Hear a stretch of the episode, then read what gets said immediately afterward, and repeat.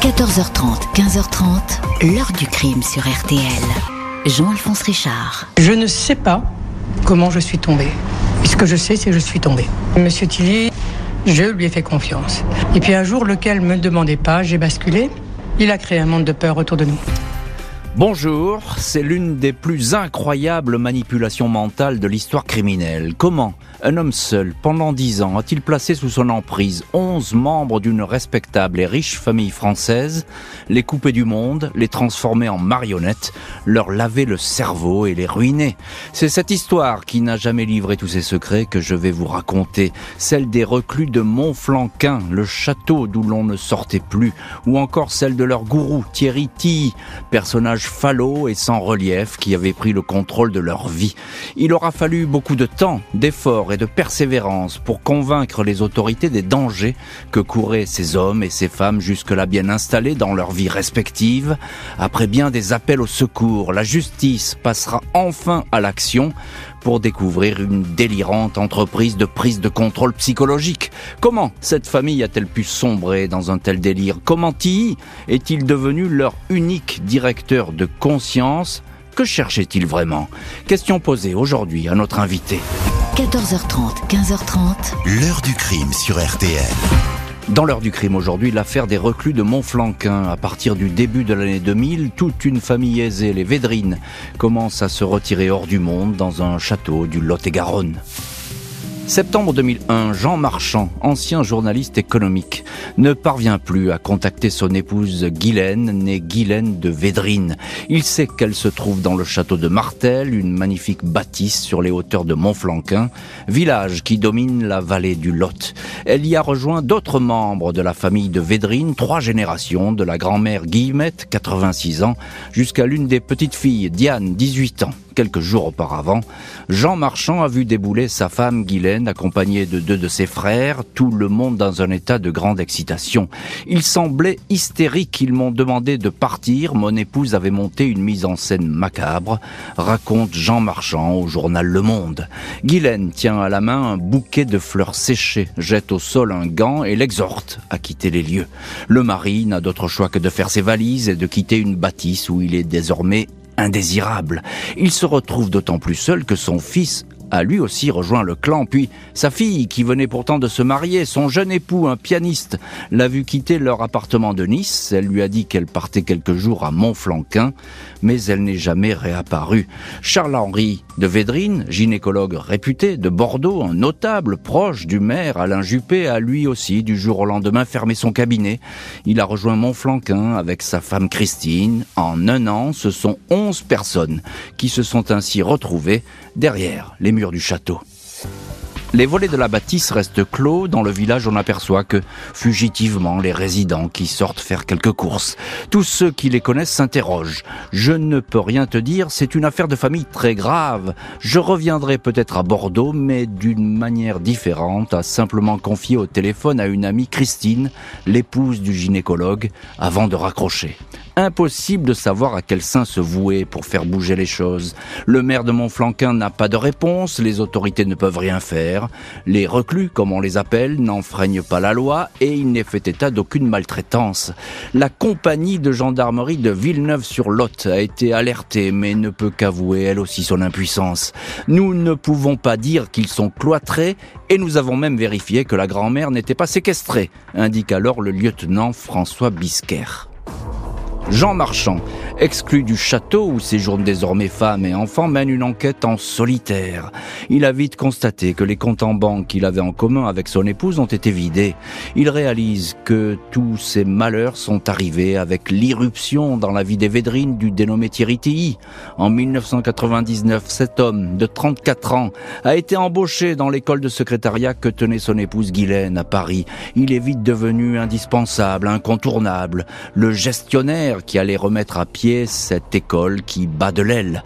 Marchand s'aperçoit que toutes les sociétés de Tilly ont fini en liquidation judiciaire. Il a déjà été attaqué pour faillite frauduleuse.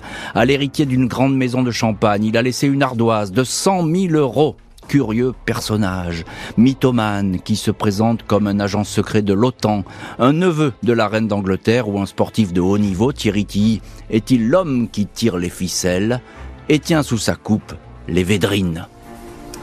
Et c'est une question que se posent alors les observateurs de cette étrange histoire, l'enfermement dans le château de Montflanquin d'hommes et de femmes, vieux et jeunes, qui avaient tous jusque-là les pieds sur terre. Pour le moment, aucun délit n'est constaté par les autorités. Difficile, légalement, de trouver les clés qui pourraient débloquer cette situation ahurissante. Nous allons voir toutefois dans les chapitres suivants de l'heure du crime comment l'enquête va peu à peu se préciser et tourner évidemment autour de celui qui fait figure de gourou Thierry. Mais commençons par le commencement et on le fait avec notre invité aujourd'hui, c'est vous, Jean Marchand. Bonjour. Bonjour. Merci beaucoup d'avoir accepté l'invitation de l'heure du crime et d'être aujourd'hui dans le studio de l'heure du crime. Vous êtes l'époux euh, de Guylaine de Védrine, victime de Thierry Tilly, et vous êtes auteur euh, avec votre épouse euh, Guylaine de Védrine, donc du livre Diabolique, qui retrace leur histoire aux, éditions XO. C'est un livre qui est sorti en 2016. Diabolique, c'est évidemment euh, le terme. On commence donc à l'été 2000. Vous, vous avez perçu des, des signes avant-coureurs de cette situation qui allait soudain dégénérer, il faut bien le dire, vous échapper totalement. Tout à fait. Oui, j'ai perçu des signes avant-coureurs, même bien avant. Je rencontre Thierry Tilly pour la première fois lors d'une garden party chez un avocat qui s'appelait Vincent David euh, en septembre 99. Et euh, j'ai de la chance parce que tout de suite ce personnage m'est insupportable. Il y a un rejet immédiat. Hmm. Euh, ça se passe pas entre vous, hein, c'est ça Le courant ne passe pas entre nous. Il est effectivement, vous avez prononcé le mot pour moi en tout cas. Il est fan, falot, il est lisse, il y a aucune aspérité. Et puis il essaye de me convaincre que c'est un grand personnage, qu'il fait de l'intelligence économique. Pas de chance. Il est très sûr Je de lui. connaissais hein, un peu le sujet. Ah, il est très sûr de lui, oui.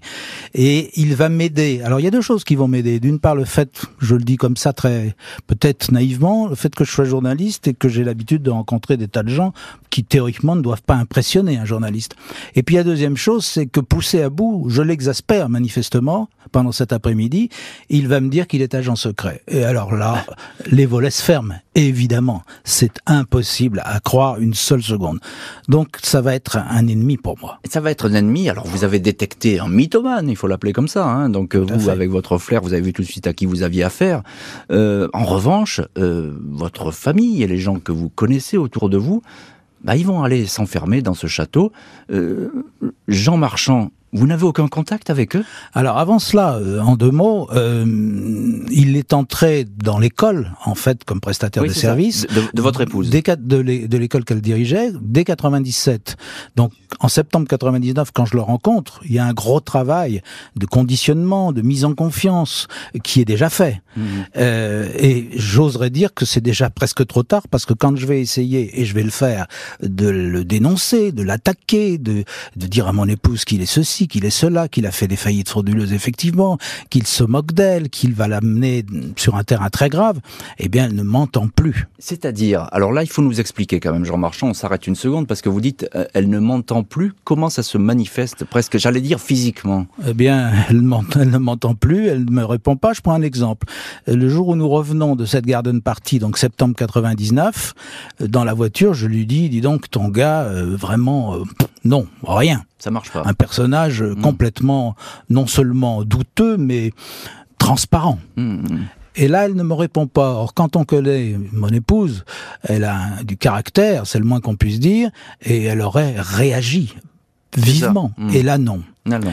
Et dans les semaines qui viennent, donc on est fin 99 et toute l'année 2000, je vais découvrir en allant à l'école la chercher, en, en discutant, en essayant de discuter plutôt, que eh bien c'est un sujet pratiquement tabou, mais que lui de son côté me dénonce de plus en plus, me charge des euh, mots les plus graves, et, et, et là, le, les, choses sont tranchées. Je veux dire.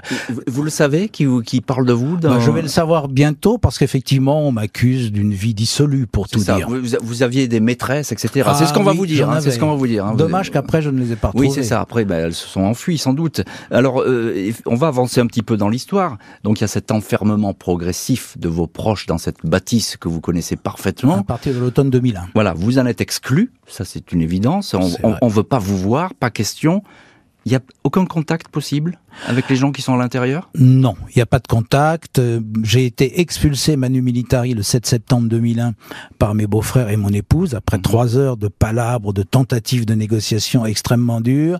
Et ils m'attrapent, ils me l'un par les pieds, l'autre par les épaules ils sont sur le point de me jeter carrément dehors physiquement. Mhm. Donc je, j'abandonne le terrain, si je puis dire. Je fais mes valises, ils vont m'emmener en voiture à la gare d'Agen, et là c'est fini. Je ne les reverrai qu'en mars 2010. Alors Jean Marchand, euh, évidemment, c'est pour vous c'est un drame épouvantable. Euh, Absolument. vous, vous ne voyez plus vos proches, vous n'avez plus aucun contact, etc.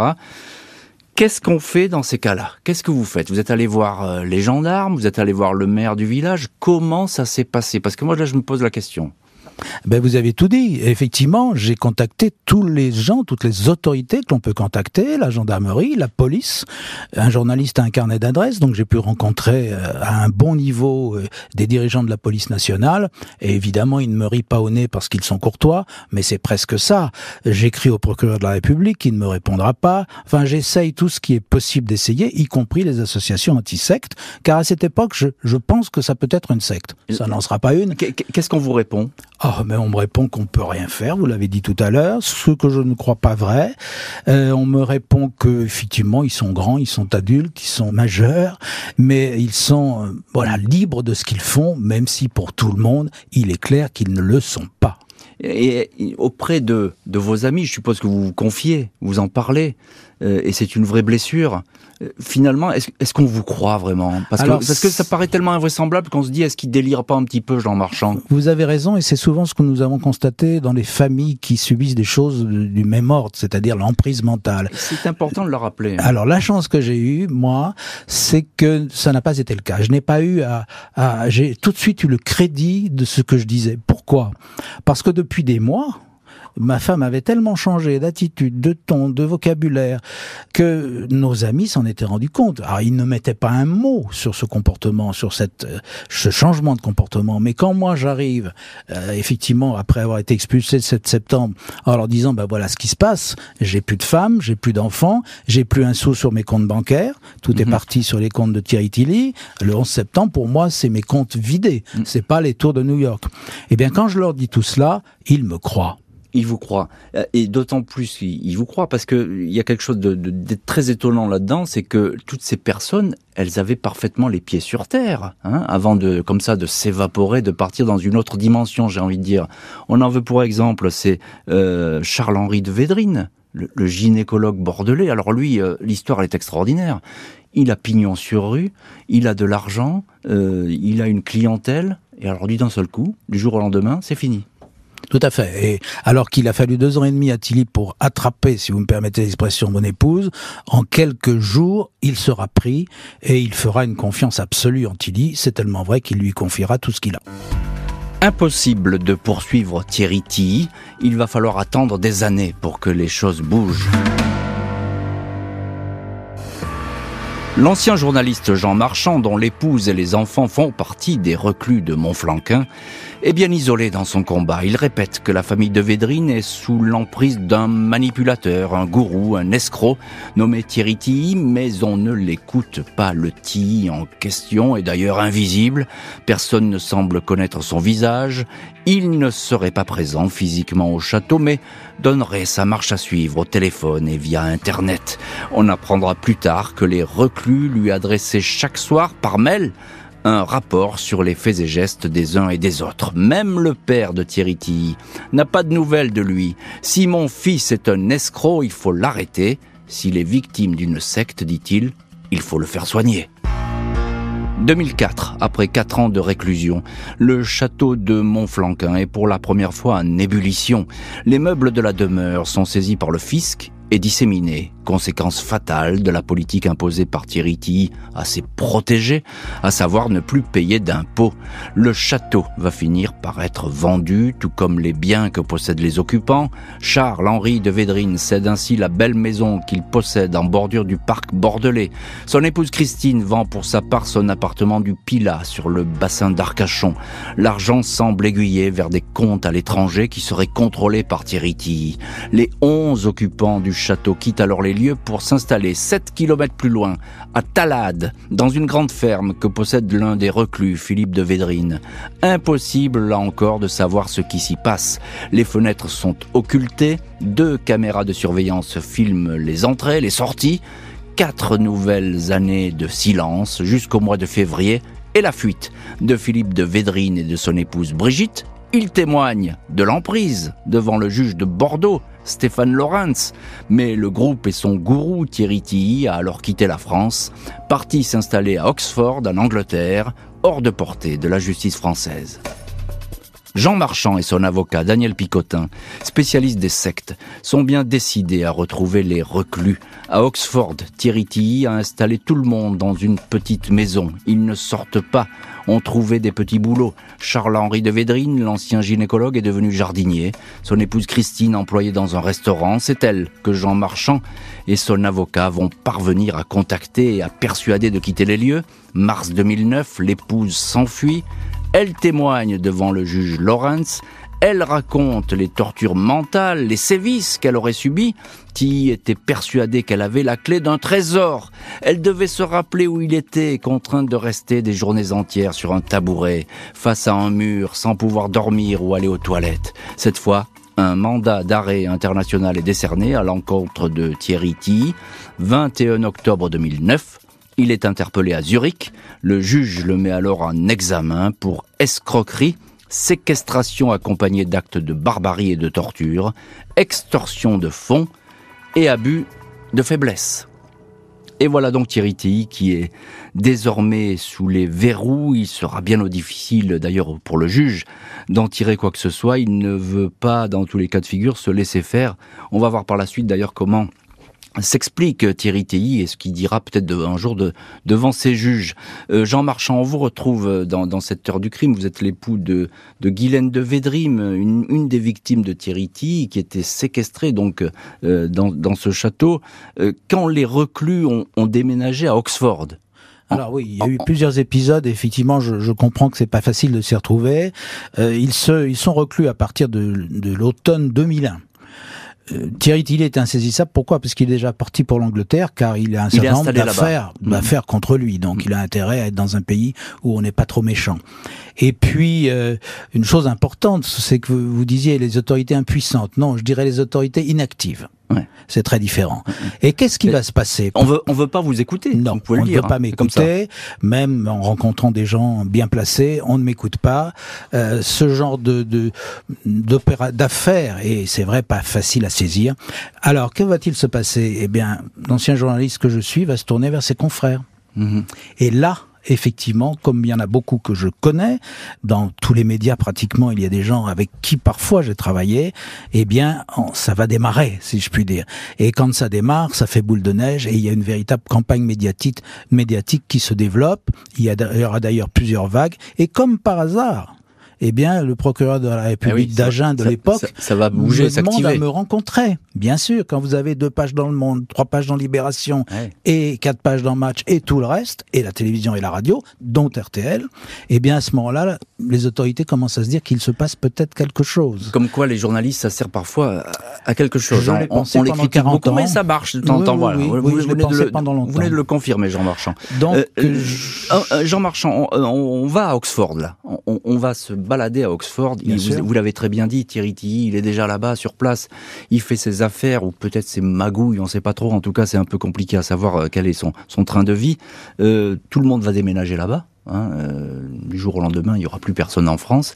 Lorsqu'il déménage en, Angleterre, ces fameux reclus de Montflanquin, vous dites c'est perdu là Cette fois, c'est non. D'abord parce que je le sais pas tout de suite, et même si j'avais la chance d'avoir des amis qui, quand ils les apercevaient, euh, me, me, téléphonaient et me donnaient des informations sur leur état, notamment sur leur comportement, je ne vais pas le savoir tout de suite. C'est quand euh, l'un des premiers, le frère aîné, sort que je commencerai à avoir véritablement des informations sur ce qui se passe.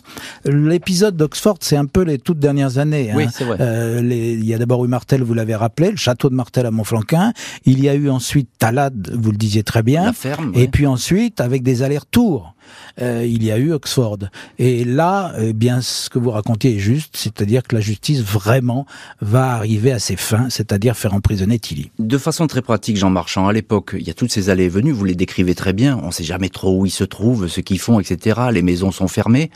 Vous, vous êtes où? Vous, vous, guettez devant les portes? Vous, vous attendez un signe? Vous vous baladez? Comment, de façon très pratique, comment vous opérez pour savoir ce qui se passe Je continue bien sûr à, à, travailler avec nos confrères, avec les journalistes, euh, du coup aussi avec la police et la justice, puisqu'ils ils travaillent enfin sur cette affaire. Mais je suis dans ma maison de Fontenay-sous-Bois euh, et je, je n'ai pas beaucoup de moyens d'aller à Oxford. Mm. Pourquoi? Parce que je ne connais pas leur adresse. Je ne sais pas où ils sont. Je le saurai effectivement à partir de 2008 et là j'irai. Et j'arriverai à les apercevoir, mais ça ne déclenchera rien. Il faudra attendre la fin de 2009 quand Tilly emprisonné James Bond. Hein, il sort toujours de toutes les difficultés. Ce jour-là, il ne sort pas. Et, donc ils comprennent qu'il se passe quelque chose. Et lorsque vous allez à Oxford, alors c'est intéressant ce que vous racontez. Vous dites, je les ai aperçus. Euh, je suppose que c'est un moment important pour vous. C'était un moment. Le, cœur devait battre très fort là. Ah, mais il battait très très très fort. Euh, effectivement, j'ai surtout vu mon fils qui a fini par sortir de la maison où ils étaient, cette maison où je suis resté un bout de temps dans la voiture d'une amie, et rien ne se passait. Et au moment où nous repartions, déconfits, eh bien, il est sorti et je l'ai vu, je me suis précipité vers lui et il était de l'autre côté de la rue, une petite rue, et il m'a dit n'avance pas sinon j'appelle la police. Je ne l'avais pas vu depuis euh, septembre 2001, je le voyais fugitivement et je ne l'ai pas vraiment retrouvé avant mars 2010. C'est terrifiant ce que vous racontez. C'est surtout très difficile à vivre on comprend bien. Il y a quelque chose d'important, c'est que vous allez réussir à convaincre Christine, c'est la femme du, gynécologue, à sortir finalement de cette maison, c'est ça? Alors, c'est pas tout à fait moi qui l'ai convaincu, c'est son employeur de l'époque. Elle travaillait avec un, une sorte de restaurateur, de traiteur, et, comme elle était effectivement pas vraiment au mieux de sa forme, il l'a, ça l'a troublé. Il lui a demandé ce qui lui arrivait. Là, elle lui a raconté. Il a pu vérifier parce que, comme vous le disiez tout à l'heure, de prime abord, quand vous racontez une histoire comme celle-là, on se dit c'est impossible. On vous croit pas. On vous croit pas. Sauf qu'il a vérifié sur Internet. Il a eu accès à tous les articles, toutes les émissions qui avaient été publiées sur le sujet. Là, il l'a cru et il a organisé sa rentrée en France. Et donc là, vous, là, elle va beaucoup parler, hein, Christine. Ah hein. Elle va trouver un, avocat euh, et, et, un juge dont le dossier était déjà épais, qui tout de suite va l'écouter. Et là, les choses avancent à toute vitesse. Alors là, le juge, il est à l'écoute. Vous savez, il y a eu cinq juges d'instruction différents dans cette affaire. Mais le dernier, effectivement, le juge Lorenz, le juge Lorenz, qui n'est pas d'ailleurs le dernier pour le procès, mais qui est le dernier pour l'instruction, enfin un des derniers pour mmh, l'instruction, mmh. il, il va être très efficace efficace, très très efficace. Alors ensuite, euh, les personnes vont peu à peu être exfiltrées, on pourrait le dire comme ça. Hein, elles vont, elles vont pas sortir tout de suite. Hein, pas tout de suite. Pourquoi? Je le disais tout à l'heure. Tilly est en prison fin octobre, sauf qu'il se sort toujours de, les de toutes les situations, puisqu'encore une fois, c'est un agent secret très haut niveau. Oui, donc il a du pouvoir. Il a du pouvoir, sauf que là, il ne sort pas. Mhm. Donc l'édifice se lézarde, et en quelques semaines, ils vont comprendre que ça n'est plus ce qu'ils pensaient, qu'ils se sont fait avoir, que c'est effectivement une emprise très grave. Ils vont se réveiller. Mhm et, sortir euh, juste avant Noël, mais on ne va se retrouver qu'en mars juste, juste encore un mot, euh, Jean Marchand, lorsqu'ils sortent, ces fameux reclus, je mets entre guillemets, parce que c'est comme ça qu'on les appelle, en face de vous, c'est pas les mêmes personnes que vous connaissiez ou bien, euh, comment ça se passe? Nous nous sommes retrouvés en quelques minutes avec mon fils et mon épouse, Gare du Nord, eh bien, à la sortie de l'Eurostar, tout simplement, le 7 mars 2010, que l'on célèbre chaque année, je peux vous le dire. Et là, on s'est retrouvés comme avant. Les accusations de torture vont finalement tomber pour Tilly. C'est devant le tribunal correctionnel que va comparaître ce personnage.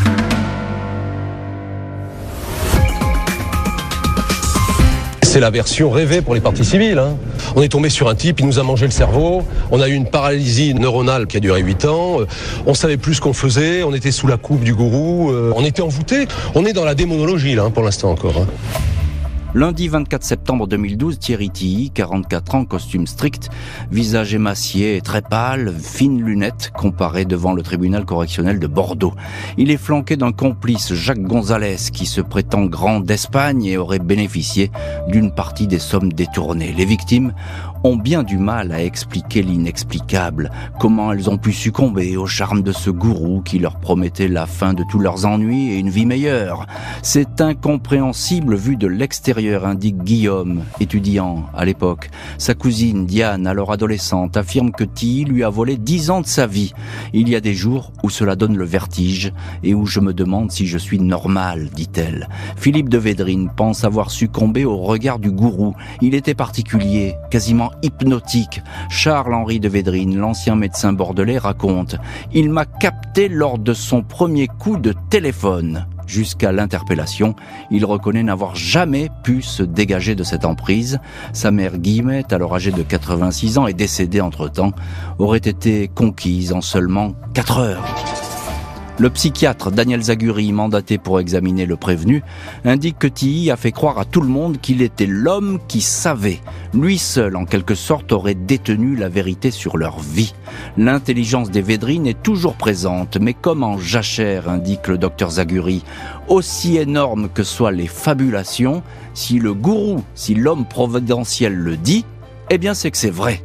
Maître Alexandre Novion, avocat de Tilly, dément toute dérive sectaire, son client reste arrogant, il se prétend descendant en ligne directe de Charles Quint ou ex-international de football. 13 novembre 2012, Thierry Tilly est condamné, 8 ans de prison. Vous avez condamné le citoyen français, mais pas l'anglais. Cela ne fait que commencer, dit-il. 8 ans donc de prison pour Tilly, 4 pour son très pâle complice Gonzalez. Euh, on a l'impression, Jean Marchand, que ce procès ne donne pas certaines clés, notamment que les reclus ont toujours du mal, les ex-reclus, pardon, ont toujours du mal à s'exprimer, ils sont encore sous le choc. C'est difficile pour eux d'expliquer ce qui s'est passé. Oh bah c'est sûr que c'est difficile. Euh, il faut savoir que Tilly, en fait, qu'il leur, il avait une partition pour chacun il adaptait son discours à chacun. Pour les uns, ils allaient gagner beaucoup d'argent, mhm. des rendements de 10% par mois, mhm. promettait-il. Pour les autres, c'était le nom, la particule, et il y avait malheureusement des clients pour ça. Euh, et puis surtout, le thème qu'ils développaient, c'est qu'ils étaient en danger de mort. Et qui était l'artisan de cette mort programmée C'était moi. Ah oui, c'est vous qui portez encore tous les péchés. Absolument, j'avais j'avais euh, financé des tueurs qui devaient tuer notamment ma famille. Mhm. Donc pour les défendre, pour les protéger, son grand service secret supranational, n'est-ce pas? Eh bien, il fallait financer. Et c'est comme ça que son parti, pas très loin de, de, de 5 millions d'euros, ce qui est une somme énorme. énorme. Donc Gonzalez a profité d'à peu près un tiers il s'est finalement pas mal tiré de cette affaire puisqu'il n'a eu que 4 ans de bracelet électronique. Ajoutons qu'après le procès principal dont vous parliez, il y a eu un appel de Tilly, une maladresse, on, va et en que là, il a eu 10 ans. Jean Marchand, vous êtes évidemment à ce procès, vous, vous y assistez, vous êtes au, même au premier rang de ce procès. Euh, qu'est-ce qui donne ce face-à-face entre Tilly et puis, euh, les gens qui sont autour de lui, qui l'a ruiné, est-ce qu'ils les regardent? Est-ce qu'ils se parlent entre eux? Bah, Vous savez, il est dans un box en verre entouré de gendarmes. Il est délirant. C'est-à-dire que vous faisiez état tout à l'heure d'un certain nombre de ses déclarations. Euh, voilà, il avait une nationalité, il a sauvé la vie du prince Charles. Enfin, il y a, il y a énormément Il répond pas aux questions, en fait. il ne répond pas aux questions. Et quand s'il se met à trop délirer, bah, il faut lui couper le micro. Mmh. Alors physiquement, effectivement, il a, il a il a beaucoup vieilli. Il a une tête de, chevalier errant car il s'est fait faire une coupure de une coupe de cheveux pardon médiévale. Ça c'est, il est méconnaissable par rapport à celui qu'on a pu connaître avant. Hein. Mmh. Alors il est vrai que la, la prison n'arrange personne, mais il est dans un état qui fait dire à ma femme que si elle l'avait rencontré comme cela, elle ne serait jamais tombée dans ses raies. Ouais, c'est ça. Donc il, il, a, il a changé de visage aussi pour ce procès, peut-être, hein, pour, pour, montrer peut-être un autre, euh, un autre personnage. Bah, ça lui a pas trop réussi. C'est vrai qu'en tout cas, huit ans de prison déjà. Est-ce que les, les victimes expliquent ce qu'elles ont subi? Ah oui. Bien sûr, Elle bien sûr. C'est pour ça que ça dure quand même euh, une grosse huitaine de jours de mémoire. Peut-être je me trompe, mais c'est à peu près ça. Ce qui est long en correctionnel. Hein. Ce qui est long, effectivement. Alors pour tout dire, hein, ça aurait dû être un procès d'assises.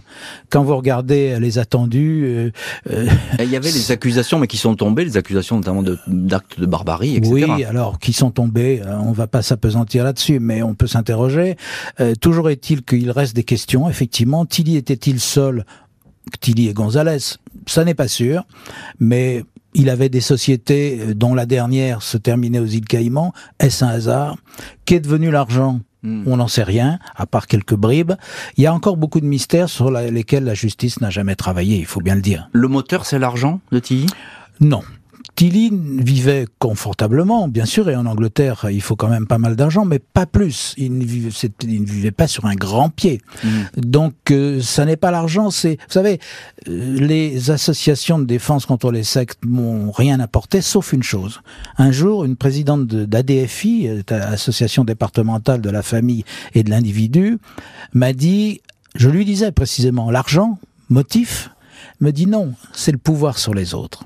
Ah oui, Quand ça. vous avez pendant tant d'années 11 marionnettes à qui vous faites faire ce que vous voulez, mais c'est l'ivresse totale. Mm. En tout cas pour des gens comme Tilly. Et ça, vous l'avez perçu comme ça, Tilly hein? Ah oui, oui, oui, oui, bien sûr. Puis les récits le- le- l'attestent. Hum, hum, hum. C'est-à-dire qu'il voulait avoir la main sur tout ce qui se passait, Il avait la main, avec il notamment ses, ses écoutes, ses messages qui Oui, demandaient bien sans arrêt, les comptes rendus. Absolument. Et puis donc il les manipulait, c'est le mot, comme il le voulait. Tilly fait appel de sa condamnation, il y aura donc un deuxième procès, mais la famille se prépare déjà à un autre combat. 22 avril 2013, Thierry Tilly comparé à nouveau en correctionnel à Bordeaux. Il tient toujours des propos décousus et catégoriques. Cette fois, il se présente comme le roi d'Israël et neveu de la reine d'Angleterre. Selon les experts, il n'a toutefois rien de délirant et peut être jugé. Le procureur décrit la palette de techniques manipulatoires qui ont placé les victimes dans un état d'embrigadement. L'avocat de Tilly, maître Novion, a à nouveau bien du mal à présenter son client autrement que comme un bonimenteur de génie doublé d'un escroc. Le tribunal le condamne cette fois à la peine maximale, 10 ans de prison ferme. L'avocat de plusieurs plaignants, maître Picotin, se félicite de cet arrêt qui, selon lui, reconnaît pleinement la notion d'emprise mentale. Les anciens reclus de Montflanquin voient disparaître en prison l'homme qui, pendant une dizaine d'années, les avait tenus sous sa coupe. À cause de lui, tous ont été ruinés et sont désormais couverts de dettes. Le montant total de la spoliation est estimé à 4,6 millions d'euros. Ils avaient cédé leurs biens rapidement alors qu'ils étaient sous emprise. Un an après le deuxième procès, Charles-Henri de Védrine et son épouse Christine vont retrouver les tribunaux pour démontrer qu'ils avaient été spoliés. Ils n'étaient pas eux-mêmes lorsqu'ils sont séparés de leur patrimoine. Ils veulent récupérer ce qu'ils désignent comme le joyau de la couronne, à savoir le château familial de Montflanquin, vendu dans leur dos, sous la pression du gourou, affirme-t-il, combat qui va durer plusieurs années. Et on retrouve dans cette heure du crime notre invité, Jean Marchand, l'époux de Guylaine de Védrine, une des victimes de euh, Thierry euh, Tilly. Alors il y a ce deuxième procès, on sent bien que Tilly il est égal à lui-même. Et là, à nouveau, pour les victimes, bah, bis repetita, il faut raconter ce qu'elles ont vécu, enduré. Et ça, euh, elles en parlent, hein. dès qu'on les questionne, elles racontent. Qu'est-ce qu'elles disent, ces victimes? Mais d'abord, on leur a volé, Tilly leur a volé 10 ans de leur vie. Or, il y avait cinq jeunes dans l'affaire, dont euh, notre nièce qui avait 15 ans et nos enfants à nous, qui du coup ont été coupés de leurs études. Donc, 10 ans perdus, C'est énorme. dont des, euh, des pour des adolescents, enfin pour des jeunes, c'est énorme et c'est terrible. Et puis la vie quotidienne, bah, qu'est-ce que c'était? C'était non seulement le fait d'être reclus, de ne sortir que sur autorisation, mais c'était surtout un quotidien où il n'y avait pas un sou. Mhm. Donc où il fallait, quand euh, les choses achetées sur le tapis euh, du supermarché arrivaient au budget maximal, qui était extrêmement faible, bah, il fallait laisser le reste et donc ne pas manger à sa faim, avoir froid.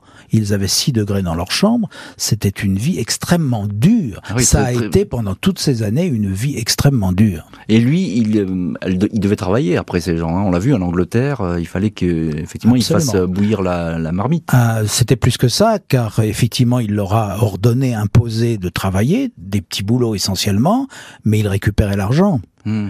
À échéance fixe, ces jeunes allaient déposer dans sa boîte à lettres l'argent qu'ils avaient gagné. Ah bon, c'était pour le, le gourou, Ah enfin oui. pour le maître. Quoi, Et hein, il ne c'est leur laissait que très très peu, juste ce qu'il fallait, non pas pour vivre, mais pour survivre. Est-ce qu'on sait, alors vous nous avez dit tout à l'heure, et, et très bien expliqué, Jean Marchand, que finalement il faisait ça pour une espèce de domination, il y avait une jouissance à regarder les gens qui étaient presque à ses pieds, qui étaient comme des esclaves autour de lui, euh, et que c'était pas pour l'argent, mais est-ce qu'il y a eu quand même des sommes euh, très importantes hein, qui ont été euh, détournées, ça a été dit par le tribunal.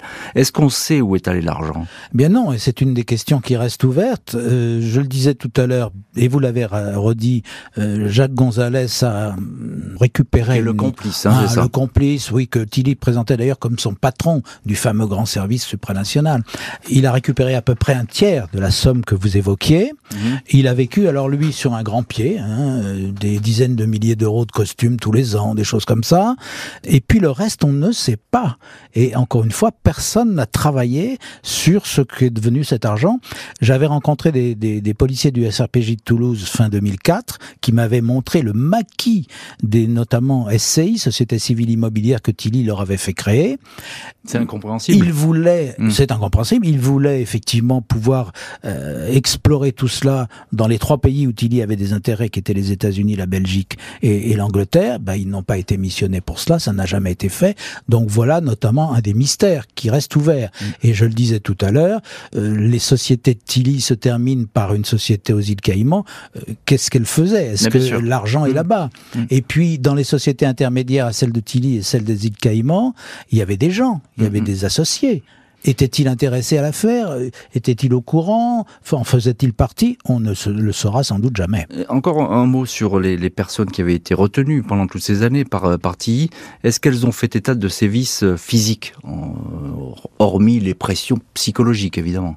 Ah bien oui, euh, Christine de Védrine, l'épouse du, du gynécologue dont vous parliez tout à l'heure, effectivement, a subi des sévices physiques assez sérieux, ce qui fait, euh, je le mentionnais, que l'on aurait pu attendre un procès d'assises et non pas un procès euh, en Mm. correctionnel.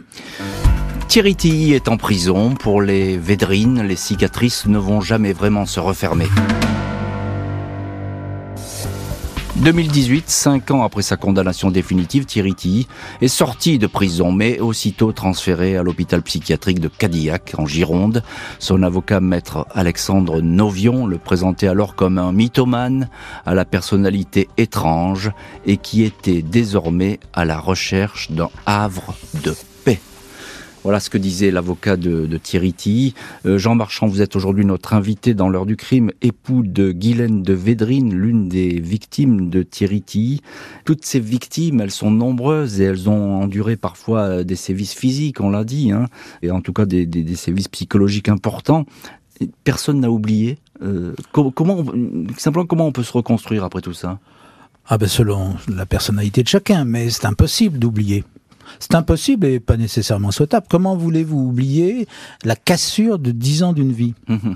Non, ce qu'il faut apprendre à faire, en tout cas c'est ce que nous avons fait nous, mon épouse et mes enfants, nous vivons avec. Mhm. Nous vivons avec, nous en parlons, il n'y a pas de tabou. Aujourd'hui encore, il vous arrive d'en parler. Ah, ça nous arrive d'en parler, évidemment, et d'en parler, euh, voilà, d'une manière extrêmement libre et très franche et, et, et to- totalement euh, la parole de chacun est libre. Encore une fois, Euh, bien sûr, euh, on ne peut pas. euh, tirer un trait. Vous savez, il y a une expression qui m'agace fortement, c'est quand quelqu'un me dit "Oh ça y est, maintenant vous avez tourné la page." Non, c'est pas une page qu'il faudrait tourner, c'est une bibliothèque entière. Mhm. C'est trop prégnant dans une vie, ça le restera toujours. En revanche, on apprend effectivement à vivre avec, à se retrouver, à, à se rééquilibrer. C'est ce que nous avons fait et nous sommes aussi heureux que possible, euh, tous les quatre, sachant que nos enfants habitent l'Angleterre, bah, ils y sont restés. Ils ont une famille, un travail, des amis, et nous, nous, nous avons récupéré notre maison que Tilly cherchait à vendre à Fontenay-sous-Bois, et puis ensuite nous avons, nous sommes partis vivre en province. Mais voilà, tout cela se fait selon encore une fois la personnalité de chacun. Parce que je lisais là en préparant cette émission, je lisais évidemment le dossier, les articles de presse qui sont parus là-dessus, et il y a beaucoup de, de témoignages, en tout cas quelques témoignages qui disent que c'était comme une parenthèse hors du temps ces années passées, c'est-à-dire que c'est presque irréel. On est rentré par une porte, on sort par l'autre, mais au milieu il y a presque rien. Bah c'est euh, mon épouse a une expression, elle dit que c'est une congélation. Ah oui. Alors on en sort, eh bien on se décongèle et puis on se remet à vivre. Et encore une fois, il y en a qui se remettent à vivre plus facilement que d'autres. Pour nous, ça a été, je dirais pas facile, mais en tout cas c'est ce qui s'est passé.